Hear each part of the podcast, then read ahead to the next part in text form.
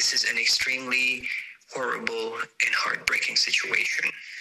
If you think that the refugees are not suffering here, please see if you can come here with your own families, with your beloved ones.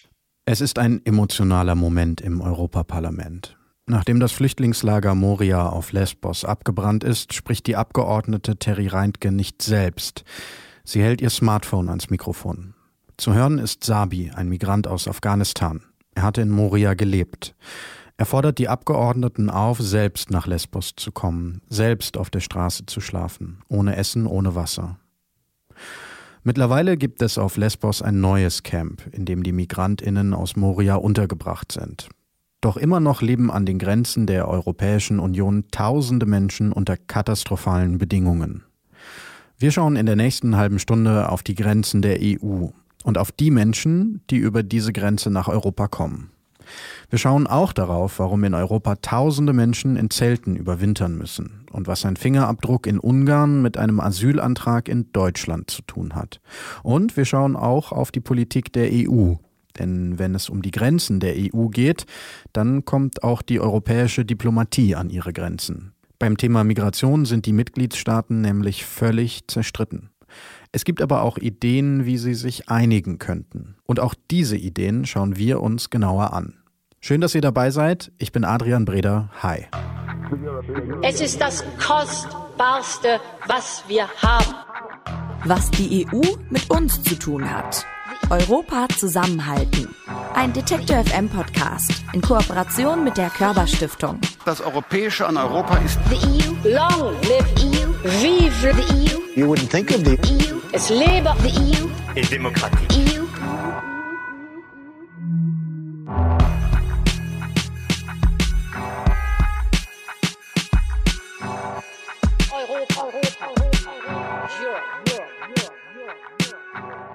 Wir müssen pragmatisch sein. Wir versuchen seit 2015 eine europaweite Lösung zu finden. Wie es jetzt ist, funktioniert es nicht. Wie es jetzt ist, funktioniert es nicht. Das sagt Jörg Wojan. Er leitet die Vertretung der EU-Kommission in Deutschland. Er ist so etwas wie ein Botschafter der EU in Deutschland. Dass die Migration nach Europa anders geregelt werden muss, da sind sich eigentlich alle ziemlich einig. Es ist aber so ziemlich das Einzige, auf das sich alle Mitgliedsländer der EU einigen können. Denn wenn es um Migration geht, ist Europa völlig zerstritten. Auf der einen Seite stehen Länder wie Griechenland oder Italien, in denen viele Migrantinnen ankommen. Sie wünschen sich mehr Solidarität der anderen Mitgliedstaaten. Denn rechtlich gelten in der EU die sogenannten Dublin-Regeln. Und die sagen, Migrantinnen müssen dort Asyl beantragen, wo sie die EU erreichen. Auf der anderen Seite stehen Länder wie Polen, Ungarn, Tschechien und die Slowakei. Sie wollen gar keine Migrantinnen aufnehmen. Solange sich die Länder in der EU nicht einigen können, solange läuft alles so weiter wie bisher. Immer noch stecken an den Außengrenzen tausende Migrantinnen in Lagern fest. Immer noch riskieren Tausende ihr Leben, um nach Europa zu kommen. Denn legale und sichere Wege nach Europa, die gibt es kaum.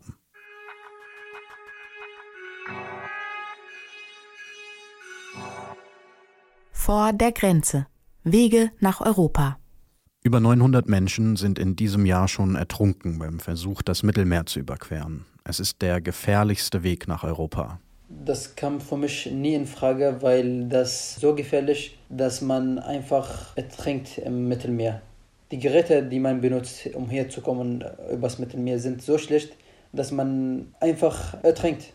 Akram ist 24 Jahre alt. Er kommt aus Syrien, aus einer kleinen Stadt in der Nähe von Aleppo. 2015 flieht Akram nach Europa. Der Weg über das Mittelmeer ist ihm zu gefährlich. Er flieht deshalb über den Landweg, über die sogenannte Balkanroute. Nur weg aus einem Land, in dem ein Bürgerkrieg tobt. Weil die Regierung die Menschen tagtäglich bombardiert oder tagtäglich Menschen verhaftet und uns unfair behandelt. Das ist der Grund, warum ich hier bin. Mittlerweile lebt Akram in Berlin. Hier wohnt er mit Freunden in einer WG. Hier studiert er, hier spielt er Fußball. Er ist angekommen in seinem neuen Leben in Europa. Vor seiner Flucht hatte Akram nur ein Ziel. Dass ich vor allem hier in Frieden und Freiheit leben kann. Dass äh, niemand mir sagen äh, ich muss ins äh, Armee gehen oder ich muss äh, mit dieser Gruppe sein, gegen die andere Gruppe kämpfen, dass ich einfach in Frieden und Ruhe leben kann. Als er in Syrien aufbricht, ist Akram 19 Jahre alt. Er flieht gemeinsam mit zwei Freunden. Von Syrien in die Türkei, weiter nach Griechenland, dann Mazedonien, Serbien, Ungarn, Österreich, Deutschland. Sieben Grenzen, die Akram illegal überquert, um nach Deutschland zu kommen. Worüber ich mich Angst und Sorge gemacht habe, sind die Dokumente, die ich dabei hatte. Zum Beispiel mein Abi und mein syrischer Pass. Geld hatte ich auch natürlich dabei. Deshalb habe ich mir Sorgen gemacht, dass die Polizei zum Beispiel das nimmt und nicht zurückgibt. Auf der Flucht ist vor allem das Geld wichtig, denn ohne Geld kommt man nicht weit. Insgesamt hat Akram 7000 Euro ausgegeben für seine Flucht. Teuer sind vor allem die Schlepper, die ihn über die Grenze bringen. Am meisten kostet die Grenze zur EU. 2000 Euro zahlt Akram an den Schlepper, der ihn aus der Türkei nach Griechenland bringt. Natürlich freue ich mich, wenn jemand mir hilft, die Grenze zu überqueren, aber das ist nicht umsonst. Man bezahlt hat viel Geld. Andererseits, äh, man hat das Gefühl, dass man unsicher ist, weil man halt vertraut jemand, der man nicht kennt. Und das ist äh, schwer zu beschreiben. Du vertraust jemand, den du gar nicht kennst. Es fällt Akram nicht leicht, den Schleppern zu vertrauen. Bevor er die Grenze nach Griechenland überquert, lebt er tagelang im Wald. Er ist mit einer Gruppe unterwegs, etwa 15 Leute. Zur Grenze müssen sie laufen, nachts durch den Wald. Acht Stunden oder zehn Stunden dauert es bis zur Grenze. So genau weiß Akram das nicht mehr. Zweimal sagt der Schlepper kurz vorher ab. Die Grenze werde gerade kontrolliert. Sie müssten es ein anderes Mal probieren. Beim dritten Mal schaffen sie es auf die griechische Seite und werden von der Grenzpolizei erwischt. Akram wird festgenommen. 15 Tage sitzt er in einem griechischen Gefängnis. Man hat das Gefühl, dass die Stunden nicht vergehen, dass es ewig dauert, wenn man da sitzt und ja, auf das Freiheit wartet. Nach 15 Tagen kriegt Akram ein Papier, mit dem er erstmal legal in Griechenland sein darf. Es ist aber nicht das letzte Mal, dass er ins Gefängnis muss. Auch an der ungarischen Grenze wird er erwischt, von Serbien nach Ungarn. Das war die schlimmste Grenze, sagt Akram. Sie haben einfach schlechter Ruf, die ungarische Polizei, weil sie die Migranten unmenschlich äh, behandeln. Einer der Flüchtlinge weigert sich, mit den ungarischen Grenzbeamten mitzugehen. Er wird geschlagen. Akram geht deshalb lieber mit und muss noch einmal für 15 Tage ins Gefängnis. Er hat Angst dass ich nicht äh, weiß, was äh, mich in die nächsten Stunden und Tage erwartet. Vielleicht schlagen sie mich, vielleicht muss ich irgendwo hin. Also äh, man hat das Gefühl, dass man unsicher ist. Das ist nicht ein schönes Gefühl. Akram darf erst raus aus dem Gefängnis, nachdem er seinen Fingerabdruck abgegeben hat. Erst in Deutschland erfährt er, dieser Fingerabdruck gilt quasi als Asylantrag. Deshalb dauert es in Deutschland noch einmal länger als ein Jahr, bis er als Flüchtling anerkannt wird. In Budapest lernen Akram und seine Freunde einen Ägypter kennen. Er kauft ihnen ein Zugticket von Budapest nach München. Über die letzten beiden Grenzen zu kommen, nach Österreich und schließlich nach Deutschland dann, das ist plötzlich sehr einfach. Denn im Zug werden die drei nicht kontrolliert. Was wir dabei hatten, ist Glück. Die Polizei hat uns nicht erwischt, wir haben nichts gesehen. Einfach drei oder vier Stunden gewartet oder mehr und dann hier in Deutschland in München gelandet. Akram ist in Deutschland angekommen, nach dreieinhalb Monaten auf der Flucht. Man hat das Gefühl, dass es ewig dauert, aber wenn man hier ankommt, dann äh, wundert man sich, wie schnell es war eigentlich. Weil die Tage und äh, Monate vergehen so schnell. Ja, dann macht, macht man sich lustig darüber. Akrams Weg nach Europa hat lange gedauert. Er war teuer und gefährlich.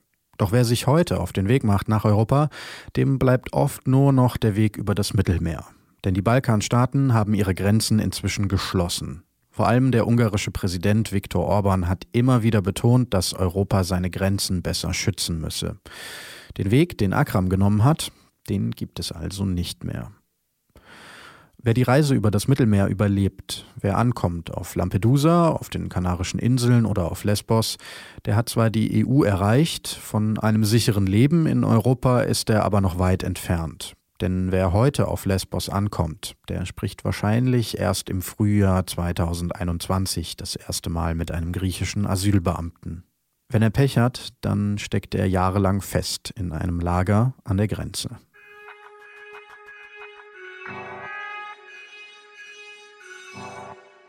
An der Grenze, Lesbos. Anfang September brennt Moria, das größte Flüchtlingslager Europas. In dem Lager auf der griechischen Insel Lesbos leben vor dem Brand über 13.000 Menschen. Sie sind über Nacht obdachlos. Darunter ist auch Fahime. Sie ist mit ihren beiden Söhnen und ihrer Mutter aus Afghanistan geflohen. Das ist schon über ein Jahr her, aber die Familie lebt immer noch auf Lesbos. Mittlerweile im neuen Lager Karatepe, zusammen mit über 7500 Menschen in Zelten direkt am Meer. Niemand hilft uns und wir Flüchtlinge, wir können uns auch nicht gegenseitig helfen. Klar, wir sprechen über unsere Probleme, aber was sollen wir denn tun? Wir können ja noch nicht mal in den Supermarkt gehen, weil das Camp im Lockdown ist. Der Journalist Jan Teurich hat Fahime interviewt.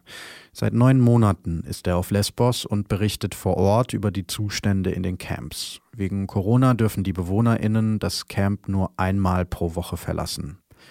Jan Teurich erzählt, dass sich im Camp gerade noch eine andere Krankheit ausbreitet, die Krätze. Fahime und die anderen BewohnerInnen von Karatepe waschen sich und ihre Kleider kalt mit Meerwasser. Duschen haben sich die BewohnerInnen selbst zusammengezimmert. Da ist dann eine Europalette auf dem Boden und vier Dachlatten hochgezogen und ringsrum Plane und dann ja eine Eimerdusche eben. Fahime macht sich vor allem Sorgen um ihre Kinder, die im Camp nicht zur Schule gehen können, und um ihre Mutter. Meine Mutter ist krank, sie hat Diabetes. Sie braucht Medikamente, aber wenn ich mit ihr zum Arzt gehe, dann kriegt sie dort nur Paracetamol für zehn Tage. Fahimas Mutter ist kein Einzelfall. Die medizinische Versorgung im Camp reicht nicht aus, sagt Jan Teurich. Bei Fahimes Mutter kommt hinzu, dass das Essen im Camp nicht für DiabetikerInnen geeignet ist. Wie soll jemand mit Diabetes Kartoffeln essen? Die Ärzte sagen, sie soll keine Kartoffeln essen. Mit ihrer Diabetes wird es immer schlimmer, aber wir haben keine Wahl. Wir müssen dieses Essen essen. Fahime erzählt, dass sie schon 25 Kilo abgenommen hat, seit sie auf Lesbos ist weil sie so oft nur Brot und Tee zu sich nimmt, weil das Essen im Camp oft nicht mehr gut ist oder so versalzen, dass man es nicht essen kann. Und niemand weiß, ob es besser wird. Wir wissen nicht, was morgen passiert. Meine Mutter ist sehr krank und ich habe keine Ahnung, wie mein Leben weitergehen soll. Wie es weitergehen soll in Karatepe, das weiß niemand so genau. In den nächsten Wochen soll das Camp winterfest gemacht werden. Noch ist davon nicht viel zu sehen. Die Zelte haben keinen Boden und sie stehen direkt am Meer. Nach dem ersten Regen waren viele Zelte überschwemmt. Nachts stürmt es oft so heftig, dass Fahime nicht schlafen kann. Glauben Sie mir, ich habe zwei Nächte lang nicht geschlafen, weil der Wind so laut ist. Der Wind zerstört sogar unsere Zelte. Sie haben sie zwar wieder aufgebaut, aber wir leben sehr nah am Strand, direkt im achten Zelt. Fahime würde Lesbos gern gemeinsam mit ihrer Familie verlassen. Ihr Antrag auf Asyl wurde bewilligt. Theoretisch kann die Familie also Lesbos verlassen. Praktisch ist das aber kaum möglich, denn Fahima hat Geld bekommen, solange ihr Asylantrag bearbeitet wurde. Doch jetzt ist das Verfahren abgeschlossen und es gibt kein Geld mehr. Was mir wirklich Sorgen macht, ist, dass niemand uns hilft. Wenn sie uns wirklich helfen wollen, warum haben sie uns dann nicht aufs Festland gebracht, als wir Asyl bekommen haben? Wenn sie uns als Flüchtlinge anerkennen, warum streichen sie uns das Geld? Jan Teurich erzählt, dass anerkannte Flüchtlinge oft nicht mal genug Geld haben, um die Fähre aufs Festland zu bezahlen. Eine eigene Wohnung können sie sich dann erst recht nicht leisten. Und einen Job zu finden, das ist in Griechenland gerade nicht leicht, vor allem wenn man die Sprache nicht spricht. Das heißt, wenn die Menschen von einer Insel wie Lesbos ans Festland kommen, bedeutet das nicht, dass ihr Leidensweg zu Ende ist. Das kann dann nochmal richtig losgehen, wenn sie mit der Obdachlosigkeit konfrontiert sind. Für Jan Teurich ist klar, für die überfüllten Lager auf Lesbos ist vor allem die EU verantwortlich. Eigentlich ist die gesamte EU-Migrationspolitik darauf ausgelegt, dass niemand kommen soll. Deswegen sind dann diese Strukturen auf den Inseln ruckzuck überfordert, überlaufen. Und in diesem Sinne sehe ich das natürlich als ein Produkt einer völlig fehlgeleiteten und meiner Meinung nach völlig menschenverachtenden Migrations- und Asylpolitik nicht nur Griechenlands, sondern der Europäischen Union. Tatsächlich hat es die Politik bis jetzt nicht geschafft, die Bedingungen auf Lesbos zu verbessern. Woran das liegt, das ist umstritten.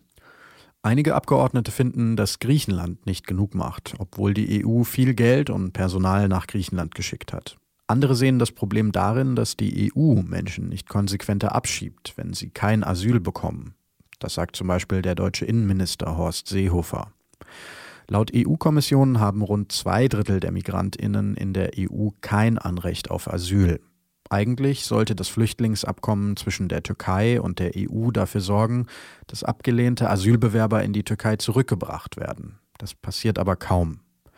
Ungarns Viktor Orban fordert, dass Migrantinnen gar nicht erst über die Grenze kommen dürfen. Fakt ist, in Karatepe sitzen über 7500 Geflüchtete fest. Eine davon ist Fahime. Sie hat die Hoffnung auf eine bessere Zukunft aber noch nicht aufgegeben. Ich habe Hoffnung für die Zukunft meiner Kinder. Ich sage mir, vielleicht kann ich ja morgen oder übermorgen gut schlafen. Wir wissen nicht, wie es weitergeht. Vielleicht passiert ja ein Wunder. Nachdem das Camp Moria abgebrannt ist, konnten einige Migrantinnen Lesbos verlassen und zum Beispiel nach Deutschland kommen.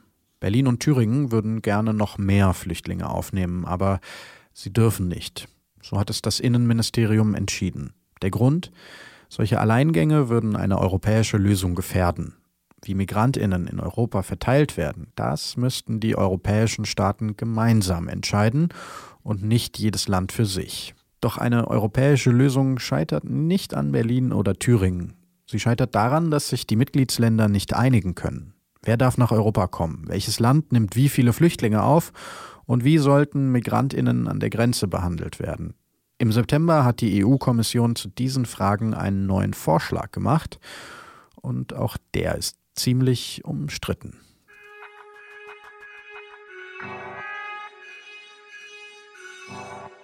Die Grenzen der Solidarität. September 2020. Der Brand auf Moria ist erst ein paar Tage her. Da gibt die EU-Kommissarin für Inneres, Ilva Johansson, in ihrer Rede vor dem EU-Parlament ein Versprechen ab no more Morias. We should not accept. No more Morias. Kein weiteres Moria. We should not accept people living under these conditions. Eine Woche später schlägt die EU-Kommission ihr neues Asyl- und Migrationspaket vor. Die wichtigsten Ziele der Kommission an den Außengrenzen soll es schnellere Asylverfahren geben. Und Wer keine Flüchtlinge aufnehmen möchte, der soll stattdessen Abschiebungen aus den Grenzstaaten organisieren. Jörg Wojan hält das Paket für einen guten Kompromiss. Wir müssen pragmatisch sein. Wir versuchen seit 2015 eine europaweite Lösung zu finden. Wie es jetzt ist, funktioniert es nicht. Also haben wir jetzt äh, versucht, den gordischen Knoten sozusagen zu durchschlagen, um etwas zu erreichen, was für alle akzeptabel ist. Gerald Knaus ist Migrationsexperte und leitet den Think Tank European Stability Initiative. Auf ihn geht das Flüchtlingsabkommen zwischen der EU und der Türkei zurück. Damals hat Gerald Knaus die Bundesregierung beraten. Den neuen Vorschlag der Kommission hält er für unrealistisch. Ist es ein Vorschlag, der zur Zustimmung bei den Mitgliedsländern führen wird? Darauf ist die Antwort ziemlich klar nein. Also so wie das jetzt vorgelegt wird, werden die Mitglieder dem nicht zustimmen. Aber auch unabhängig davon, ob das neue Paket beschlossen wird. Gerald Knaus hält den Vorschlag für den falschen Weg. Die zweite Frage ist, würden Sie ihm in einer Welt der Wunder doch zustimmen, würde dieser Vorschlag die Probleme an den EU-Grenzen lösen? Und auch darauf ist die Antwort klar, nein. Denn äh, viele der richtigen Ziele dieses Paktes sind mit den darin vorgeschlagenen Maßnahmen nicht zu erreichen. Ein Ziel des Paketes ist, die Asylverfahren an den Außengrenzen sollen schneller werden. Dass die Verfahren manchmal jahrelang dauern, das ist einer der Gründe, weshalb auch die Camps auf Lesbos völlig überfüllt sind. Die EU-Kommission will vor allem bei denjenigen BewerberInnen schneller entscheiden, die wenig Chancen auf Asyl haben. Wenn wir Bewerber haben, die aus Staaten kommen, äh, in denen erfahrungsgemäß aufgrund der konkreten Erfahrungen der Asylpraxis äh, sicher ist, dass ganz wenige nur anerkannt werden, dann haben wir das sogenannte Grenzverfahren, in dem innerhalb von wenigen Monaten entschieden werden kann. Bei allen anderen Fällen wird das normale Asylverfahren äh, betrieben werden. In diesem Grenzverfahren sollen Migrantinnen einen Gesundheitscheck bekommen und in einer europäischen Datenbank registriert werden. Gerald Knaus findet es sinnvoll, dass die EU sich um schnellere Verfahren bemüht. Er findet aber, diese schnelleren Verfahren sollten keine Strafe sein für Menschen, die wenig Chancen auf Asyl haben. Es bringt weder den Aufnahmeländern etwas noch den Asylantragstellern, wenn Syrer oder Afghanen mit der Chance auf Asyl dann Monate oder länger in irgendwelchen Lagern am Rand der EU an den Grenzen festgehalten werden. Das Ziel müsste sein, für jeden, der kommt, schnell zu entscheiden. Und das sollte ein normales Verfahren sein. Zu einem normalen Verfahren gehört auch, dass Migrantinnen rechtlich beraten werden und dass sie Widerspruch einlegen können gegen eine Ablehnung. Denn viele Asylanträge werden erst beim zweiten Anlauf bewilligt. Jörg Wojan verspricht, dass diese Standards auch beim neuen Grenzverfahren eingehalten werden. In unseren neuen Vorschlägen steht klipp und klar, dass es ein Rechtsbehelf geben muss und geben wird. Das ist auch äh, unsere Verpflichtung unter den internationalen Konventionen. Nur was auf dem Papier steht und wie es in Wirklichkeit aussieht, das sind zwei verschiedene Dinge. Auf den griechischen Inseln sollen die Verfahren laut Gesetz noch schneller sein, als es die EU plant. Gerald Knaus ist skeptisch. Es gelingt nur praktisch nicht. Es ist also keine Frage des Gesetzes, sondern eine Frage der Organisation, dass europäische Länder kooperieren, Asylbehörden kooperieren dabei, Geschwindigkeit und Qualität nicht nur am Papier zu haben, sondern auch in der Wirklichkeit vor Ort, also in Lesbos, in Ceuta und Melilla, in Lampedusa oder Malta oder überall dort, wo Menschen die EU erreichen. Der EU-Kommission geht es aber nicht nur um schnellere Verfahren. Sie will einen neuen Solidaritätsmechanismus für die EU solidarisch sein mit Geflüchteten und mit den Ländern, in denen sie ankommen. Eigentlich ist klar, was das bedeutet, dass alle Länder in Europa Migrantinnen aufnehmen. Doch Länder wie Ungarn und Polen wollen sich nicht dazu verpflichten, Flüchtlinge aufzunehmen. Auch Gerald Knaus findet, dass Flüchtlinge in der EU fairer verteilt werden sollten. Aber dabei müssten nicht alle Länder mitmachen. Ist es wirklich wichtig für Deutschland, ob Polen auch 3%, 4% der in Europa ankommenden Flüchtlinge aufnimmt? Ist es wichtig für Deutschland, ob Ungarn eineinhalb Prozent der Flüchtlinge aufnimmt? Wichtiger findet Gerald Knaus, dass Menschen regulär über die Grenze kommen und dann von einer Gruppe von Staaten aufgenommen werden. Und wo auch an den europäischen Grenzen Werte und Rechte, die der Mehrheit der Deutschen doch wichtig sind, wie das Recht auf Asyl oder das Recht vor dem Ertrinken gerettet zu werden, wieder eingehalten werden. Also ich glaube, die Frage der Verteilung der Flüchtlinge, die ins Zentrum der Debatten rückt, ist eine, die uns immer in die Irre führt. Aber die EU-Kommission will, dass alle Mitgliedstaaten solidarisch sind. Wer keine Flüchtlinge aufnehmen will, soll stattdessen sogenannte Abschiebepatenschaften übernehmen. Also für Länder wie Griechenland oder Italien Abschiebungen organisieren. Jörg Wojan? Diese Art von Solidarität hilft gleichzeitig den Staaten an der Front, den Staaten an den Außengrenzen, die ja sonst äh, mit den Menschen zuerst beschäftigt sind. Dass die Kommission unter Solidarität versteht, dass Länder Abschiebungen organisieren und bezahlen, dafür wird die Kommission von vielen Seiten kritisiert. Tatsächlich ist es auch nicht die Lösung, die die EU-Kommission sich wünscht. Es ist ein Kompromiss. Wir müssen halt schauen, was geht. Und äh, wir denken, eine Rückführungsunterstützung kann jedem Staat zugemutet werden. Das Problem, wenn jemand zurückkehren soll in sein Herkunftsland, dann muss dabei auch das Herkunftsland mitspielen. Gerade das hat in der Vergangenheit nicht so gut funktioniert. Man muss den Drittstaaten etwas anbieten und man muss etwas Realistisches einfordern. Wenn also ein Land wie Tunesien zustimmen soll, ab einem Stichtag jeden Tunesier zurückzunehmen, der die EU erreicht und der keinen Schutz braucht, dann ist das ein Versprechen, das uns auch die Balkanländer oder die Ukraine gegeben haben. Dort klappt es. Aber diesen Ländern haben wir dafür als Perspektive mehr Mobilität, ja sogar Visafreiheit versprochen. Für Gerald Knaus ist klar, wenn die EU bei Abschiebungen mit dem Senegal, mit Gambia oder eben Tunesien kooperieren will, dann muss sie auch diesen Staaten etwas anbieten. Zum Beispiel mehr legale Migration nach Europa. Doch egal, auf was sich die EU am Ende einigt, klar ist, dass etwas passieren muss. Denn dass tausende Menschen im Mittelmeer ertrinken, dass tausende in überfüllten Camps leben, ohne zu wissen, wie es weitergeht, das kann auf jeden Fall nicht die europäische Lösung sein.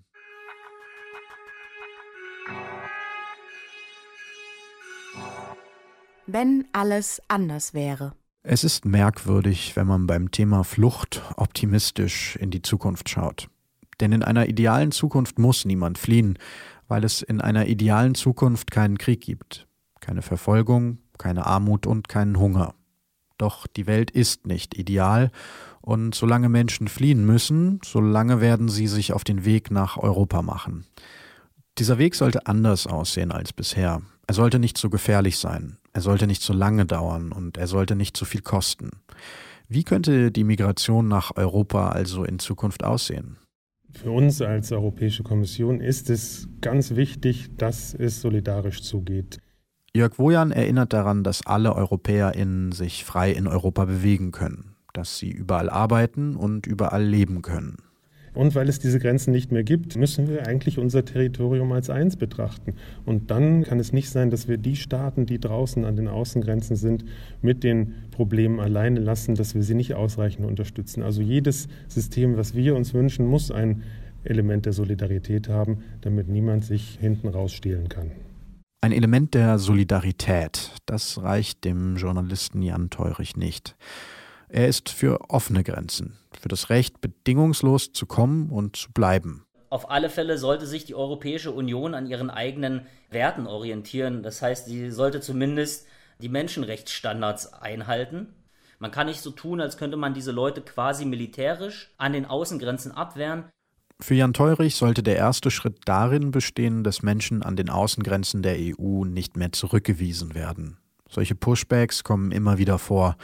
Migrantinnen in Schlauchbooten werden beispielsweise auf das offene Meer zurückgedrängt.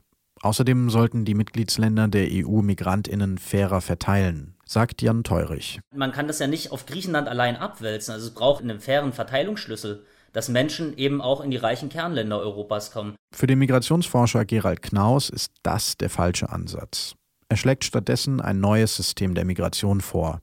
Die EU soll zusammen mit Ländern wie Kanada und den USA vor allem die Länder unterstützen, die Migrantinnen auf ihrer Flucht als erstes erreichen. Aus diesen Ländern sollten sie dann mehr Geflüchtete legal und sicher nach Europa bringen.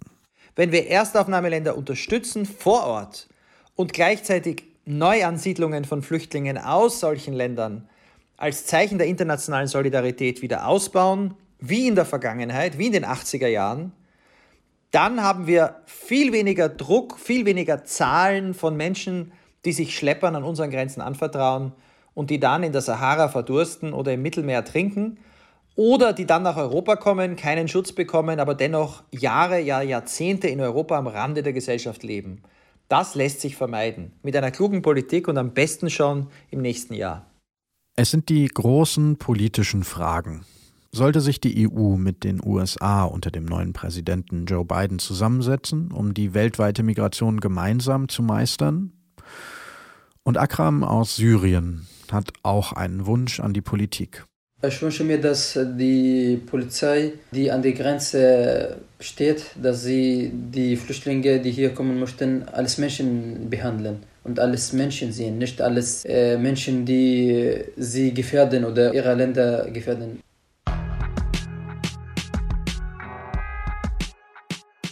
Das war's von uns mit der Dezemberfolge von Was die EU mit uns zu tun hat. Im nächsten Jahr gibt's eine Doppelfolge von uns, denn in den nächsten beiden Folgen wollen wir uns einerseits verabschieden und andererseits aber auch Hallo sagen.